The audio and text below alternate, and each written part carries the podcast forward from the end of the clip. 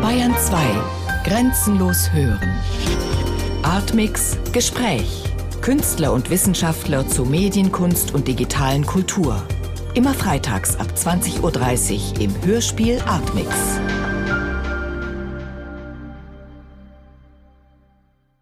Es ist ja eine wahre Geschichte, die erzählt wird.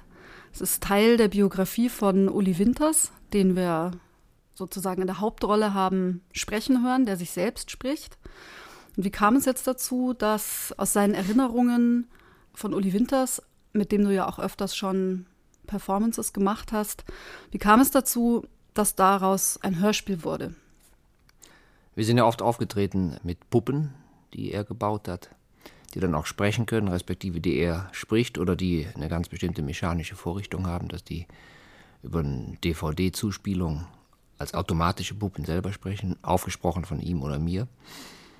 Und wir haben uns mal unterhalten über Kindheit und Erinnerungen an den gemeinsamen Geburtsort, der Voreifel, Düren, wo wir herkommen.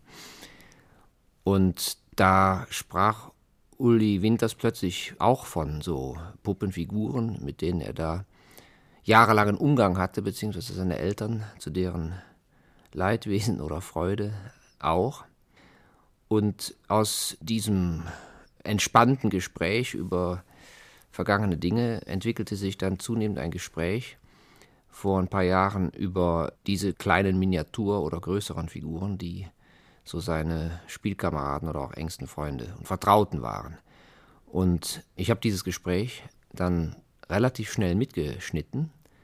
Das wusste er, Uli Winters auch, und zwar deswegen, weil ich merkte, dass das möglicherweise ein genuiner Hörspielstoff ist und verbunden mit einem ganz bestimmten thematischen Fokus, nämlich Erinnerung respektive Fehlleistung von Gedächtnis, weil ich dann während des Gesprächs feststellte, dass A, er manche Dinge wiederholt erzählt, aber variiert oder lässt Einzelheiten aus und andere betont er und B, dass ich selber etwas in Frage, was ich dann beim Abhören allerdings erst festgestellt habe, schon zehn Minuten vorher schon mal gefragt hatte ihn, aber selber schon vergessen hatte, dass ich dasselbe ihn nochmal gefragt hatte. Dann während des Gesprächs habe ich festgestellt, was ja ein allgemeines äh, Phänomen natürlich von Suggestion, Autosuggestion und rhetorischer oder psychologischer Beeinflussung des Gesprächspartners, dass äh, durch ganz bestimmte Rückfragen er scheinbar abkommt von der klaren Route der Erinnerung, die er im Kopf hat und plötzlich Dinge, die ich in der Fragestellung vorformuliert habe, aufgreift. Das sind wahrscheinlich ganz normale kommunikative Vorgänge. Und mit diesem Aufgreifen eigentlich die Erinnerung, die er wahrscheinlich ohne diese Rückfrage geäußert hätte, total eintrübt. Und das war so der Ursprung der Sache, so dass ich auch A merkte, dass allein schon das Gespräch zwar ein völlig normales, nicht stilisiertes Gespräch ist, aber trotzdem so einen gewissen literarischen Charakter schon gewonnen hat und dass es dann auch plötzlich nicht mehr nur alleine Ulis Geschichte ist. Wenn du sagst genuiner Hörspielstoff, was macht das jetzt zu einem genuinen Hörspielstoff? Also eher das, das Mündliche, dass er das erzählt, frei von der Leber weg, wenn man so will, oder die Erinnerung, also ja, der Stoff äh, Erinnerung. Ja, ich würde sagen, weil hier im Zentrum von vornherein die Stimme steht. Er macht die Figuren ja auch nach. Er kann die sprichwörtlich leben oder in Erinnerung wieder heraufbeschwören, dass die lebendig werden. Und dann, dass da ein Sprecher ist, der verschiedene Identitäten fast zur gleichen Zeit annehmen kann und zwischen denen so wechseln kann, dass der Hörer, aber ich glaube auch Uli Winters teilweise selber nicht mehr genau je, für jeden Moment sagen kann, in welcher Identität er sich gerade befindet. Die Stimme ist, hat hier die Hauptrolle oder die Stimmen und mit den Stimmen kommen je unterschiedliche Geschichten und Perspektiven zum Ausdruck, die insgesamt aber etwas nicht schaffen, und das ist für mich auch der Reiz eigentlich und vielleicht auch für den Hörer, nämlich die Urgeschichte zu transportieren. Wo ist die eigentlich? Jedes Mal, wenn man anfängt, etwas zu erzählen, und das ist, ich finde schon auch ein erzählerisches Hörspiel, trotz aller Collagen-Ästhetik, jedes Mal, wenn jemand anfängt zu erzählen, transportiert er natürlich bestimmte Inhalte über die Stimme, aber die Stimme selber erzählt auch durch eine ganz bestimmte Gestik, eine Ausdrucksgestik in der Stimme oder eine ganz bestimmte Emotionalität oder eine unterdrückte Emotionalität. Das entstand ja jetzt ohne Manuskript hier im Hörspielstudio des BR. Wie war jetzt konkret die Herangehensweise? Kannst du das ein bisschen schildern? Ja, es gab schon ein Manuskript, das war die Abschrift des Interviews. Das Interview war auf einem transportablen Datenträger. Das heißt, von vornherein war klar, das hat eine ganz andere Rauschqualität, eine ganz andere Hintergrundqualität als so eine Studioatmosphäre vom Klang her. Dieses Medium sollte auch zum Einsatz kommen und selbst schon eine Abgrenzung bieten über den anderen Raum, der geöffnet wird über das Zuspielmedium.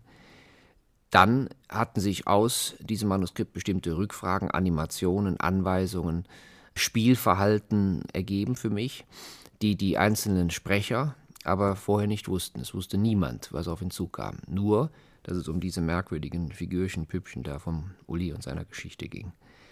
Kannst du diese Spielanweisungen noch ein bisschen konkretisieren, also oder Animationen, wenn du sagst? Ja, ähm, Sophia Siebert war plötzlich Ulis Mutter, was ja allein von der Stimme, wie man sie hört, von der jungen Stimme nicht geht. Und ich habe sie dann im Studio animiert, die und die Frage zu stellen, sich in die und die Erinnerung selber hinein zu versetzen äh, möglicherweise in Konfrontation oder Widerspruch zu den Schilderungen von Uli Winters zu gehen, sich sozusagen also anzumaßen, obwohl sie ja erstens nicht die Mutter ist, zweitens überhaupt nichts von der Geschichte wusste, so einen eigenen Plan zu entwerfen, wie die Dinge vor sich gegangen sind. Und da war eine Sache die, Ulrich Winters saß in einem Studioteil, Sophia Siebert in dem anderen. Sophia Siebert erzählte einfach aus der Kindheit von Ulrich Winters. Ulrich Winters konnte sie hören, er sie nicht. Er konnte und sollte widersprechen. Sie konnte ihn nicht hören. Mhm. Sie konnte auch seine Widersprüche nicht hören, sondern es hat einfach ihren Stiefel durchgezogen. Der Widerspruch von Ulrich Winters, der war so gelebt und so ähm, schwieriges Wort, authentisch, über die Stimme transportiert, dass das schon für mich wunderbare Momente, da merkte ich, dass das Konzept aufgeht oder aufgehen kann, weil man einfach nicht entscheiden kann, welche Stimme Ulrich Winters spricht da, diese Rollenstimme der Vergegenwärtigung seiner eigenen Vergangenheit oder sein jetziges Ich, spricht das gerade, was einfach tatsächlich erbost ist, wie jemand so einen Unsinn über die Vergangenheit mhm. sprechen kann, was aber dann zu einer totalen Verunsicherung partiell bei Ulrich Winters führte, der dann auch nicht mehr genau sicher war, ob er diese starke Position vertreten kann. Und siehe da, fünf Minuten später erzählt er was ganz anderes, was sich dann wieder angenähert hatte an den Stoff, den Sophia Siebert geliefert hatte. Wie war dann die konkrete Arbeit mit den beiden Musikern? Es war nicht nur eine konkrete Arbeit dann mit Ulrich Winters und Sophia Siebert und Axel Kühn, der sowohl den Vater gesprochen hat, wie auch Basslanette, Saxophon und diverse Flöten gespielt hat, und Gunnar Geisse, der an der Gitarre gezaubert hat und sein umgebautes Klangarchiv mitbrachte und sofort spontan auch mitgestaltete, sondern die ganze Arbeit war eigentlich eine für mich wunderbare Teamarbeit, auch mit äh, Susanne Herzig und äh, Willi Hauer das heißt, für mich würde dann auch Regiearbeit darin bestehen, dass ich immer ganz gerne auch so ein bisschen abchecke. Ja? Jetzt nicht unbedingt auf Wirkung, sondern auch vielleicht auf ästhetische Stimmigkeit oder auf den richtigen Ton, der jetzt zum Beispiel in der Stimme getroffen wurde. Und da ich ja jetzt dann auch mit Willi Hauer und Susanne Herzig schon einige Hörspiele gemacht habe, weiß jeder von uns dann, wenn wir hier arbeiten, auf was man sich bei dem anderen verlassen kann. Und so hatte jeder dann seine Aufgabe in Anführungszeichen zugewiesen, mit großen Freiräumen. Außer mir wusste aber, wie gesagt, gar keiner, wo es insgesamt lang gehen sollte. Es ging immer in Etappen nur. Und diese Etappen wurden nachher zusammengebaut. Es wurde etwas eingesprochen und Gunnar Geisse und Axel Kühn waren dann bei manchen Partien sofort mit von der Partie. Sie hörten das auch, was gesprochen wird, und mussten sofort musikalisch nach der und der Maßgabe darauf reagieren. Oder ich habe ihnen als Animation so ganz krude Titel gegeben, sie sollen das jetzt spielen. Erinnerung. Oder sie sollen Hund und Urmensch spielen, so hießen ja die Eltern. Oder sie sollten Schrottplatz spielen. Ja? Oder sie sollten eine total daneben gegangene Figur spielen. Oder solche Anweisungen gab es. Und äh, da haben beide dann direkt die und die Vorstellung eingebracht. Und wenn mir das zu sehr dann zum Beispiel in Richtung Jazzmusik ging oder zu sehr in nur Klang, Sound, äh, Dinge, dann habe ich das nicht haben wollen und dann habe äh, versucht, das ein bisschen nachzujustieren und äh, versucht, eine, ganz bestimmte Richtung, in die es gehen sollte, zu bestimmen. In dieser Richtung ging die Arbeit vonstatten und das war dann manchmal so eine Nachproduktion im Studio nur mit der Musik und manchmal halt auch, dass die stimmlichen Dinge plus die musikalischen gleichzeitig liefen oder wieder unterbrochen werden mussten. Irgendwas stimmt nicht, bis dann diese kleine oder größere Episode zu einem äh, befriedigenden, momentan befriedigenden Ergebnis gekommen ist. Meine Aufgabe war es, die Fäden in der Hand zu halten und äh, das Ganze zu lenken und auch dann über die äh, Hinzunahme von äh, zwei Musikern, die auch kompositorisch für die Musik äh, da waren, äh, Axel Kühn und Gunnar Geis. Axel Kühn hatte auch mitgesprochen als Vater, auch überhaupt nicht wissend um die Geschichte von Ulrich Winters. Und auch etwas, was mich gereizt hat, Musik, wenn man gemeinhin äh, im Klischee sagt, dass die für ganz bestimmte nonverbale Erinnerungsmomente, die vielleicht nur so sensorischer, haptischer, gefühlter, gestaltbildender Art sind, dass Musik dafür eintreten kann als Stellvertreter, dann habe ich damals mir gesagt, dann nehmen wir das mal, diesen Spielball an und machen daraus ernst und lassen Gunnar Geisse Ulrich Winters eine Musik anbieten, die so suggeriert, als würde sie die Stimmung von in Anführungszeichen damals mhm. seiner Kindheit nicht in Worte, sondern in Klänge fassen. Und Ulrich Winters hat dann, wie als wenn er an einem Schaltpult sitzen würde, korrigierend eingegriffen und bestimmte Parameter versucht zu verändern. Das hat natürlich auch dann völlig grotesk komische Momente zur Folge gehabt, wo eigentlich das gar nicht mehr sein kann, dass diese Musik für irgendwas stehen kann. Und was dort hinzukam, ist, dass Gunnar Geisse voranlaufend selber seine Erinnerungen und musikalischen Vorlieben einbringen wollte und Ulrich Winters Antworten und Stimmungsreaktionen vorweggreifend wieder eine neue Vorlage geboten hat. Du hast jetzt Stellvertreter schon genannt, so als ein Stichwort. Tatsächlich arbeitet das Hörspiel ja wirklich ganz stark mit diesem Stellvertreterprinzip und auch mit dem äh, Prinzip vielleicht der Repräsentation. Da fallen einem dann auch wieder so Begriffe ein, sowas wie Reenactment sind das Begriffe, mit denen du arbeitest, beziehungsweise ja, das ist was, was man eher aus der Theaterszene kennt. Wie ist das im Hörspiel? Ist das, Na, ist das sind, ein Reenactment, was hier stattfindet? Ja, man könnte das als solches bezeichnen. Das sind aber natürlich auch Dinge, die man in den 70er Jahren mehr schon erprobt hat. Wenn man an Paul Pörtner oder so weiter denkt, das sind natürlich Dinge, die auch mit spontanem Theater zu tun haben. Und es sind ja auch Sachen, die bis zu gewissen Grenzen bei den Akteuren absolut peinlich sein können oder Peinlichkeiten hervorrufen können oder Verweigerungen. Ich Paul Pörtner war ja auch ein äh, sehr bekannter Hörspielmacher. Ja. Im Augenblick, in, im zeitgenössischen Hörspiel ist das jetzt nicht, wird nicht mehr so ja, ich, also Paul Pörtner ist da schon sehr wichtig äh, für mich. Den halte ich überhaupt für einen der wichtigsten Hörspielmacher. Also auch, auch wirklich eine direkte Inspiration. Ja, auch von den Konzepten, die er entwickelt hat äh, und von den verschiedenen Sichtweisen und Momenten, wo er herkam. Er kam ja sowohl von experimentellen Avantgarde-Bewegungen her, wie auch vor dem Hintergrund der von ihm sehr genau gekannten Hörspielgeschichte zum Beispiel. Also Pörtner war für mich wichtig, weil er unter anderem so ein riesiges Panorama unterschiedlicher Hörspielkonzepte und Modelle hatte. Er war da auf vielen Feldern tätig. O-Ton-Hörspiel, experimentelles Klanghörspiel wie mit Alea oder den Schallspielstudien, dann Mitmachhörspiele, so Krimi-Hörspiele, wo die Zuhörer anrufen konnten. Oder eines meiner Lieblingshörspiele heißt Dadaphon, das arbeitete auch mit Laiensprechern, das war so ein, mich richtig erinnere, äh, der Chor der Kölner Freiwilligen Feuerwehr. So ein Interaktionshörspiel, wo sich nachher der Chor der mit Dadaismus konfrontiert wurde, völlig verselbstständigte, der eignete sich das selber an und verballhornte das selber. Also in diesem ganzen Panorama ist für mich Pörtner äh, sehr wichtig, weil er da so zumindest für bestimmte Zeitabschnitte schlüssige Konzepte äh, geliefert hat und genuin gute Hörspiele. Ich war überrascht, dass Ulrich Winters sich da auf das alles hemmungslos auch eingelassen hat. Also auch Peinlichkeitsgrenzen überhaupt gar nicht als solche wahrgenommen hat, die für mich schon welche gewesen wären. Ja, allein diese Figuren zu imitieren und dann hier zu sitzen, als wäre er das Kind von damals, was gerade mit diesen Figuren spielt. Und äh, Sophia Siebert hatte auch überhaupt keine Hemmungen, die Mutter zu geben und da das Blaue vom Himmel zu lügen, nur damit da dieser zu nichts und gar nichts führende Konflikt Sollen die Puppen jetzt verschwinden oder muss das immer so weitergehen, nur um diesen Konflikt in irgendeinem Rahmen zu halten?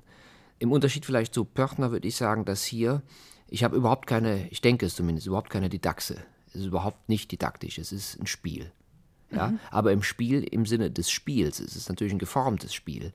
Und es gibt da jetzt auch keine Metaphysik oder keine Botschaft, die dahinter stehen würde. Ja?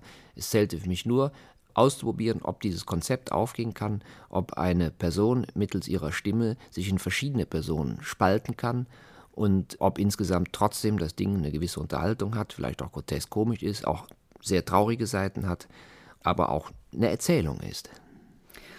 Ihr habt ja sozusagen durch diese Rollenspiele wirklich auch genau das gemacht, was jetzt Uli Winters als Kind mit seinen Figuren gemacht hat. Mhm. Wäre das irgendwie eine Option gewesen, seine Geschichte illusionistisch zu erzählen? Also ich hatte ja überlegt, es gibt ja da noch eine Stimme. Das allererste Gespräch darüber, wo ich ja schon im Hinterkopf hatte, dass das möglicherweise ein Hörspielstoff ist, Ulrich Winters davon aber noch nichts wusste, dass es möglicherweise ein Hörspielstoff ist. Dieses erste Gespräch, was in sehr, sehr entspannter Atmosphäre stattgefunden hat, das wurde ja abgeschrieben. Das lag ja als Abschrift vor. Dann wusste ich noch, es muss noch eine objektivere Stimme geben, entweder im Sinne einer Nacherzählung des Ganzen, das hatte ich versucht, es gibt eine Erzählung des gesamten Stoffes. Von ähm, Uli Winters auch? Nein, von mir. Von, ich, ah, okay. Also eine, ein Prosastück mhm. desselben Stoffes, ah, ja. aber ganz anders transformiert. Und es gibt ja auch eine literarisierte Schiene mit literarischen Dialogen. Das habe ich ja schon auch gemacht im ersten Drittel des Hörspiels. Und ich war in Versuchung, das weiter auszubauen. Hat aber dann sehr schnell davon Abstand genommen und habe Ulrich Winters nichts anderes tun lassen, als in einer Art Protokollstil mit teilweise haarsträubenden Satzendungs- oder Kommabetonungen, immer mit der Stimme nach oben, mit der Intonation. Im Protokollstil hat er nichts anderes getan, als ausgewählte Passagen aus dem allerersten Gespräch einzulesen. Die werden dann eingespielt. Das hat einen totalen Verfremdungseffekt, eine Irritation, weil man A nicht weiß, wer spricht, obwohl die ganzen Stimmenmerkmale sofort dem Ulrich Winters zuzuordnen sind, der es ja auch ist. Und B kriegt das ja dann eine, wie so eine Pressenotiz, eine Verlautbarung, eine Erklärung, so ein Gestus kriegt das Ganze, mit allen Merkmalen des Mündlichen. Die Ä, Ms oder Ne, alles wird, oder Watt wird auch mitgelesen. Das war dann für mich die Lösung, also wegzugehen von diesem Literarisierenden, von dem Nacherzählenden, Imitierenden, aber es musste noch eine andere Stimme rein, die so ein bisschen Distanz zu dem Nur-Spielmoment oder Nachspielmoment bekommt. Und das war diese Stimme dann. Sind das bestimmte Passagen, die du ihn hast auf diese Art ja. und Weise lesen lassen? Also ist das ja. auch mit korreliert das mit dem Inhalt? Ja, natürlich. Also es sind Passagen, wo etwas festgestellt wird, wo eine kleine Geschichte erzählt wird, eine Anekdote, wo etwas summiert wird, wo etwas aus dem Rückblick schon transformiert wird. Auch für mich war interessant, dass eigentlich selten gewährleistet ist, dass man einen Zugriff hat auf den Zeitpunkt, von wo aus etwas zurückerzählt wird. Wo ist dieser Ich-Erzähler, wenn er gerade etwas erzählt? Ist er mittendrin im Geschehen? Ist das Du meinst vor, jetzt im Hörspiel oder im generell? Hörspiel, Im Hörspiel. Mhm. Ist das vor so und so vielen Jahren, als der Ulrich Winters klein war? Ist das jetzt hier im Studio? Ist das in Anführungszeichen illusionistisch gesprochen genau zur Sendezeit? Auch dieses Vexierspiel der Nicht-Eindeutigkeit, von wo aus ein Rückblick erfolgt, auch das finde ich interessant. Und das klingt aber ein bisschen theoretisch. Beim Hören hoffe und denke ich, spielt das alles überhaupt keine Rolle. Aber es ist ein Konstruktmoment, das ist mein Gerüst. Und es verlagert sich natürlich aus so rückblickenden Erörterungen, die wir auch dann gemeinsam äh, im Hörspiel äh, geführt haben, die auch zu hören sind, hin zu einer Verselbstständigung dieser Figuren, die mehr und mehr Selbstständigkeit und Autonomie erlangen. Was hat Uli Winters eigentlich dazu gesagt? War das für ihn auch so, so eine Erfahrung, dass die Figuren nochmal ein anderes Eigenleben dann bekommen haben, sozusagen hier im Studio? Ja, hat die ja mitgebracht auch. Ich habe ihm gesagt, wer noch davon existiert, die waren ja in kurzer Zeit schon völlig derangiert, diese Figuren. Der kleinste ist ja nur 1,5 Zentimeter groß. Und die haben ihre eigenen Unfälle und Versehrtheiten hinter sich.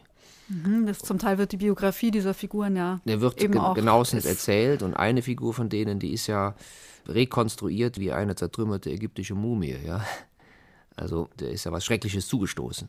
Und er hat die mitgebracht und die waren auch in dem Sinne ernstzunehmende, gleichwertige Ansprechpartner. Merkwürdigerweise.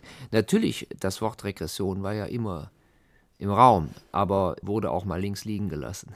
Wenn du jetzt in die Verlegenheit kommen würdest, mal so in einem Satz sagen zu müssen, worum geht es in diesem Hörspiel oder was ist dieses Hörspiel, was würdest du da sagen? sich mit Freude und ohne Hemmungen und allen offenen Kanälen Erinnerungen hingeben, die ein bestimmtes Kapitel aus der Kindheit ausmachen, das, wenn man ehrlich ist, immer noch nicht abgeschlossen ist. Und weil du vorhin noch sagtest, da kommen auch bestimmte Ergebnisse von Gedächtnisforschung, sind da zum Teil eingeflossen. Erste Frage, hast du dich schon mit Gedächtnisforschung früher beschäftigt? Ja, seit gewisser Zeit. Mit dem ersten Theaterstück auch schon sehr, sehr viel intensiver. Welches war das? Gotthelm oder Mythos Klaus. Da geht es aber nicht nur um Gedächtnisforschung, da geht es auch um ganz bestimmte Formen von, was da das Modell lieferte, von religiösen Vorstellungen bis hin zu Wahnvorstellungen, bis hin auch zu religiösen Vorstellungen, die verursacht werden durch, um es ganz konkret zu sagen, Epilepsietherapie. Ja, da gibt es manche Patienten, die plötzlich anfangen, sehr konsistent über ganz bestimmte religiöse Erlebnisse zu sprechen. Und dann hat man relativ spät, ein indischer Forscher, herausgefunden, dass das in ganz bestimmten Kontext mit Epilepsie auch auftritt. Und mhm. Erinnerungen und auch so ganz bestimmte Ritualisierungen, auch von Alltag, ist ein fixes Thema bei mir. Und da kann ja Hörspiel oder ein Buch hat ja auch Archivfunktion, bis hin auch Funktion, etwas auszustellen, etwas zu konservieren. Wobei es ja immer auch vergeblich ist. Der Quellcode, der Urtext ist natürlich weg. Und mich interessiert dann aber, das kann man auch induzieren und das haben wir im Hörspiel auch versuchsweise in der spielerischen Art und Weise gemacht. Man kann ja auf die falsche Fährte locken. Man kann ein Wahrnehmungs-, ein assoziatives Angebot geben, ohne dass der Gesprächspartner das als solches wahrnimmt, was für eine Funktion das Ganze hat. Und dieses Angebot wird sofort eingebaut und führt dann zu Ergebnissen, die als erinnerbar und erlebt reproduziert werden vom Gesprächspartner, die aber mitnichten das sind sondern die einfach, es gibt da einen bestimmten Begriff für, was mich auch interessiert immer, dass ein Erlebnis, eine Wahrnehmung aus der jüngsten Vergangenheit vielleicht soeben passiert, etwas, was ganz weit vergangen ist, in der Vergangenheit liegt, so überformt, dass es, dass es das Vergangene, wenn man es räuberisch sagen würde, kapert. Mhm. Ja. Oder löscht, anlöscht. Kapert, löscht oder ihm auf jeden Fall einen ganz anderen Ausdruck, einen ganz anderen Inhalt gibt. Und derjenige, der aber dann aus etwas vermeintlich aus der Vergangenheit erzählt, der bekommt das in der Regel nicht mit, dass ein jüngeres Ereignis dieses Vergangene völlig überformt hat bereits. Mhm. Und das hat man auch im Hörspiel gesehen. Also Sophia Siebert als Mutter erzählt hanebüchene Sache, sie kann ja nicht wissen, was war in der Vergangenheit. Und Ulrich Winters wehrt sich dagegen. Und eine Minute später hat er aber schon Sachen, gegen die er sich gewehrt hat, nicht nur eingebaut, sondern erzählt, das kann ja da nicht sein, das war das und das und das stimmt ja gar nicht. Also ex negativo, plötzlich aber auf der Grundlage dessen, was die Mutter in Anführungszeichen geliefert hat und vertritt partiell sogar diese Position und grenzt die dann aber wieder gegen was anderes ab. Das heißt, eigentlich wird Illusion natürlich trotzdem erzeugt oder halt gegenseitig dann so weiter erzählt und irgendwann entsteht ja doch die Illusion, dass die eine gemeinsame Vergangenheit haben oder sowas. Ist es denn überhaupt möglich, gerade im Hörspiel ganz ohne Illusion auszukommen? Oder ich meine nicht, dass man das jetzt unbedingt will, aber ist es möglich? Nein, also das sind ja keine Schauspielerstimmen. Man hört ja sofort, dass das mehr oder weniger unausgebildet, zumindest keine schauspielerisch ausgebildeten Stimmen sind. Was ja für mich dann im Hörspielästhetischen Sinne auch ein Ideal Fall darstellt. Mit, mit Schauspielerstimmen wäre das nicht möglich. Warum nicht möglich? Weil ich glaube, hier in diesem Moment einer stimmlichen Einfühlung oder stimmlichen Selbstrepräsentanz der Akteure auf der Grundlage des stimmlichen So-Seins kann der Hörer, so stelle ich mir zumindest vor, nicht sicher sein, ist das wirklich erlebt? Jetzt ist es nachgespielt, jetzt ist es eine tatsächliche Empfindung, jetzt ist es Ulrich Winters als Individuum Ulrich Winters. Jetzt ist es Ulrich Winters als Fünfjähriger, als Siebenjähriger. Jetzt ist es Ulrich Winters als Erwachsener, der da erhaben über allem steht. Das ist ja nie trennscharf zu das machen. Ist bewusst eingesetzt. Ganz bewusst eingesetzt, so selbst, bei den nach, selbst bei den nachgespielten Szenen. Plötzlich habe ich zumindest den Eindruck, kippt das. Die sind dann so drin, dass man, der nervt wirklich. Ja? Und Axel Kühn oder Sophia Siebert äh, als Eltern sind wirklich genervt. Und diese, Szenen, dass dieses Kind da so nervt, warum auch immer, das haben wir auch als Zeitfaktor, dass es wirklich nervt, drin gelassen. Ja? Also diese Kippmomente sind für mich dann auch immer spannend. Ihr habt ja dann doch noch sehr viel mehr aufgenommen, ja. als, also es ist noch Material übrig sozusagen. Kannst du äh, dazu noch was sagen? Also die Reste, die jetzt noch da sind, was sind das für Sachen? Sind das Sachen, die nicht mehr reingepasst haben, weil sie sozusagen sich eben doch zu sehr vielleicht verselbstständigten, weg von dieser eigentlichen Kerngeschichte, die du da erzählen wolltest? Es gab sehr viele Variationen und ähm, es genügte dann aber, dass klar wird, es gibt zwar eine Erinnerung an einen ganz bestimmten Vorgang, aber wer war alles beteiligt? War es die Figur? War es dort? Waren es so viele? War ich so alt? Verschwimmt und wird auch in so und so vielen Varianten erzählt, in unterschiedlichen Kontexten. Das war dann Schluss, da konnte man dann nicht mehr noch mehr damit machen. Es gab Seitenkapitel, Seitenanekdoten mit der Oma, die sich dann äh, mit den beiden Brüdern total verscherzt hat aus den und den Gründen. Die Oma äh, wurde, fiel ganz raus. Und dann. Das ähm, ist interessant in dieser Familienaufstellung eben. Warum fiel die Oma ganz raus? Die war, die war einfach nicht mehr unterzubringen, weil die Biografie der einzelnen Figuren schon so extensiv wurde und wichtig war, dass ich es dann belassen habe bei äh, dem relativ knapp konturierten Vater, dann der äh, versuchsweise einfühlsamen Mutter, Uli selber, der Bruder wird mal erwähnt und halt diesen ganzen Figuren. Das heißt, das Figurenarsenal wäre einfach zu möglicherweise zu unübersichtlich geworden. Und hast du da irgendwann eingegriffen und äh, ja, zum Beispiel so meine, in ja. Richtung, ähm, ach, das wird jetzt zu ja, perfekt Fall. oder so? Oder, ja, oder, oder es kommt nichts mehr oder, oder mhm. die verlieren sich in Metaebenen oder es ist alles gesagt. Das habe ich sofort unterbrochen. Also wenn ich meins hatte, ohne zu sagen, warum, weil ich auch nicht wollte, dass die, aha, da muss es jetzt hingehen, sollte keiner wissen, was möglicherweise das Ziel ist, was der Bogen ist, wo es hinführt.